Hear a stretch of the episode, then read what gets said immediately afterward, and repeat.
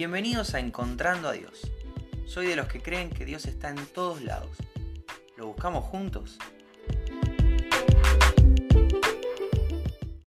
Hola, ¿cómo estás? Bienvenido, bienvenida al episodio de hoy de Encontrando a Dios. Hoy es 30 de diciembre y te quiero contar que me encuentro a Dios en la cama. Hoy Mateo se levantó y se levantó de muy buen humor, así que lo acostamos en medio nuestro con Andre para hacerle mimos, darle besos, charlar, cantarle. Oramos juntos los tres. Y bueno, fue, fue un, lindo comienzo de día. Pero de la nada, y como acostumbra pasarle, le agarró hipo. Es muy normal, no tiene nada de malo, le pasa a todos los bebés. Tiene que ver con cómo respira. Así que bueno, eh, está con hipo, está con hipo, está con hipo y pobrecito se puso molesto. Eh, seguía sonriendo porque esa es una particularidad muy linda que tiene Mateo de, entre medio del llanto, entre medio de las cosas que no le gustan, él siempre sonríe.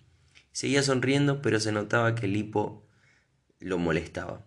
Entonces buscamos algunas algunas estrategias para poder sacarle el hipo. Y nos reímos con André porque encontramos una página de internet que decía cómo calmar el hipo en 12 segundos. Y entonces me puse a pensar un poco en esto. El hipo se le terminó yendo solo. No, no, no es lo importante, pero, pero sí me llevó a pensar en esto de los 12 segundos. Con André nos reímos porque realmente era un, era un título amarillista buscaba que todo el mundo ingrese a ver la receta mágica para calmar el hipo. Pero la verdad es que objetivo logrado, tal vez no con nosotros, pero me imagino que quien ve que un problema se puede resolver en 12 segundos, y bueno, es llamativo, nos encanta todo lo, lo, lo espontáneo, somos, ¿no? Estamos viviendo un poco eso de lo on demand. Cuando yo era chico y quería ver algo en la tele tenía que esperar al horario en que lo pasaban. Ahora no hace falta, lo buscas en la plataforma que, que lo pasan y le puedes poner pausa cuando quieras, lo puedes adelantar, lo puedes rebobinar, puedes seguir viendo, irte al baño, volver y, y el programa te está esperando a vos. Pedido ya llame ya. todo rápido, todo ahora. Nos encanta lo que, lo que se resuelve rápido. Entonces acá es donde me encuentro con Dios. Porque aunque esta situación era muy cotidiana y, y tal vez nada tenía que ver con Dios, sí empecé a pensar en los tiempos del Señor. Sí empecé a pensar en, en en esto del on demand con Dios. ¿Cuántas veces habré querido que el Señor responda a mis oraciones a mi tiempo, a mi forma? Dale Señor, lo necesito ya, para ayer.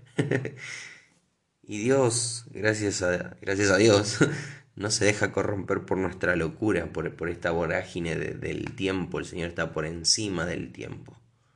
Lo eterno no responde al reloj.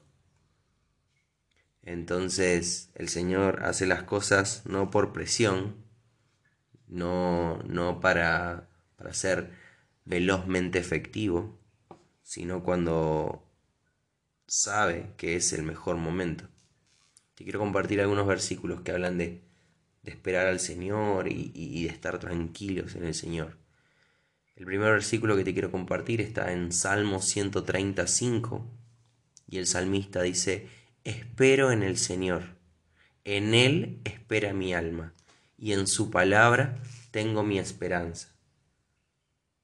El salmista, el cantante, está tranquilo. Sabe que el Señor está al control y espera en el Señor. Tal vez haya situaciones que lo hagan correr, que lo hagan acelerarse. Pero él se mantiene firme en la esperanza de la palabra y en el Señor espera su alma. Qué lindo esto. En, esta, en este tiempo donde todo es tan rápido, decir que mi alma espera me parece algo muy poderoso. El segundo versículo que te quiero compartir está en Santiago 5, del 7 al 8. Y, y es un llamado a estar tranquilo, es un llamado a tener paciencia. Fíjate lo que dice. Amados hermanos, tengan paciencia mientras esperan el regreso del Señor. Piensen en los agricultores que con paciencia esperan las lluvias en el otoño y la primavera con ansias esperan a que, maduren los preciosos cultivos. Ustedes también deben ser pacientes. Anímense, porque la venida del Señor está cerca. ¿Te acuerdas que hace un ratito te decía que los tiempos del Señor son mejores que los nuestros? Que Dios sabe cuándo es el momento ideal para actuar. No hay presión, no es que si yo más oro, más loco lo vuelvo y, bueno, termina actuando porque lo cansé. No, no, no, el Señor sabe cuándo es el mejor momento. Y esta palabra fue escrita hace poco menos de dos mil años atrás. Aparentemente estos hermanos estaban estaban ansiosos por el regreso del Señor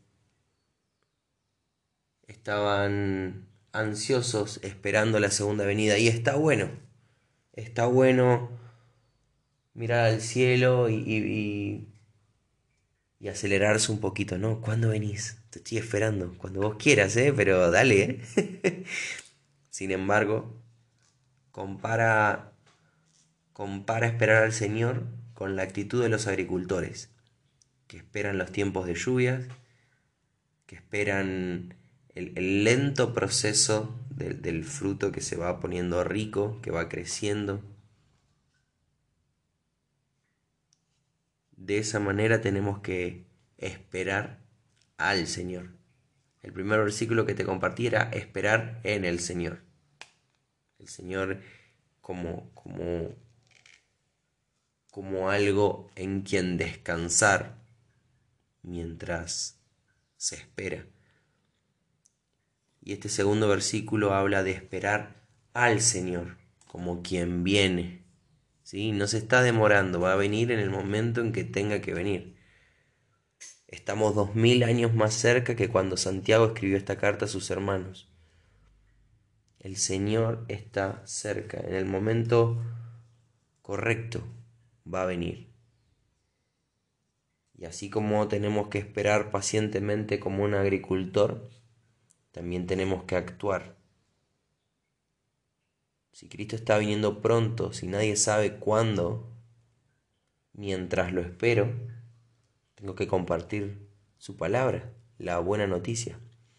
Así que en esto me encuentro a Dios, en esta idea de lo, de lo veloz, de lo que se resuelve ya, del pido y tengo, del on demand, bajo demanda, como Dios tiene un tiempo perfecto para cada cosa. Como Dios sabe el momento oportuno para actuar. No se deja guiar por la presión, no hay nada que corra a Dios, no hay nada que acelere a Dios y Dios no llega tarde a ningún lado. Espero que esto te bendiga y si Dios quiere nos volvemos a encontrar mañana.